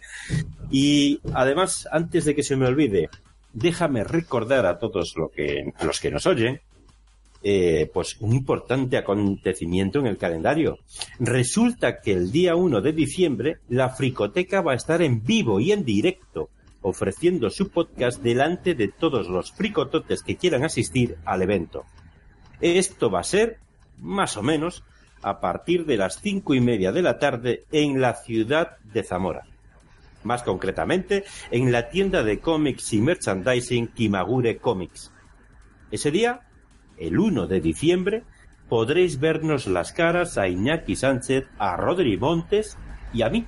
Claro, Un Rodri servidor. Montes, el otro colaborador en la sombra de la... Efectivamente. Por lo demás, pues ya sabéis, recordaros lo de siempre. Si te gusta la fricoteca, suscríbete a nuestro canal y compártenos en tus redes sociales. Ya sabes que nosotros estamos en ebooks y Blueberry para que nos escuches. Y para contactar con nosotros, tan solo tienes que buscarnos por Facebook, Google Plus o Google Más, en fin, no te pongas así, cada uno como lo diga. Y por supuesto, claro que sí, en Twitter. Nuestro correo electrónico sigue siendo lafricoteca.gmail.com. Y recuerda, amigo mío, la fricoteca con dos Ks, con K de kilo. Se escribe siempre, absolutamente siempre, no una vez sí y otra no, no, no. es un... Con un- K. Es así, pero es que claro, lo decimos porque hay otra fricoteca que se escribe con C de casa y no somos nosotros. No queremos dar margen a confusión. Efectivamente. En fin, mi nombre es Lord Luis Incisus. Ha sido muy gratificante hacer mi primer directo en el podcasting. Así que mis agradecimientos para la Unión Podcastera y todos los que habéis hecho posible esto. Por último, pero no por ello menos importante, a todos los oyentes y fricototes que nos seguís programa tras programa. A todos, mil gracias amigos. Qué bonito te ha quedado eso. Ah. Ahora no sé qué decir yo. Ahora voy a quedar como una mierda ahora después de esto. ¿Cómo puedes hacerme esto, Luis? Soy un bellaco, tío, soy un bellaco. Bueno, por si esto fuera poco, yo no quería despedirme sin mencionar que en este mes de octubre, ya te digo, la frigoteca ha hecho cuatro añitos. Ojalá podamos estar otros cuatro o los que hagan falta, ¿vale? Eh, bueno, lo hemos celebrado bien, creo que está bien, bien por todo lo alto celebrando este aniversario. Todo es alegría en esta ocasión. Y ya por último, decirte, como siempre digo, que yo soy Iñaki Sánchez y en muy poquitos días, como, como ha dicho Luis, estaremos de nuevo en un nuevo programa de la Fricoteca. Así que a todos los que nos habéis acompañado, de verdad, mil gracias, mil gracias. Creo que en breve va a entrar ya nuestra compañera Laura y va a dar paso al siguiente podcast. Ha sido un placer, de verdad. Muchísimas gracias a todos. Bueno, chicos, la verdad que ha sido un programa muy divertido. Yo me lo he pasado muy bien y, y felicidades porque habéis superado la prueba en directo, Oh, ¿eh? Dios mío, nos alegra mucho que nos digas eso, Laura. Muchas ¿eh? gracias. Sí, sí, es un placer haber contado con ustedes y me alegro muchísimo que, que quisieran participar y bueno, ya seguiré escuchando, que yo sí que también los escucho hace tiempo. Muchísimas gracias, de verdad. ¿Vale? Un saludo, pues. Pues venga, Un saludo. chao. Y bueno, yo voy a aprovechar en lo que llega el otro programa a recordarles que tenemos tres sorteos activos. El La fricoteca. También disponible en supositorios. Su mal uso puede provocar amputaciones. Consulta a tu psicólogo antes de escucharlo. 日本でのリスナー、フリコテカを聞いてくれてありがとう。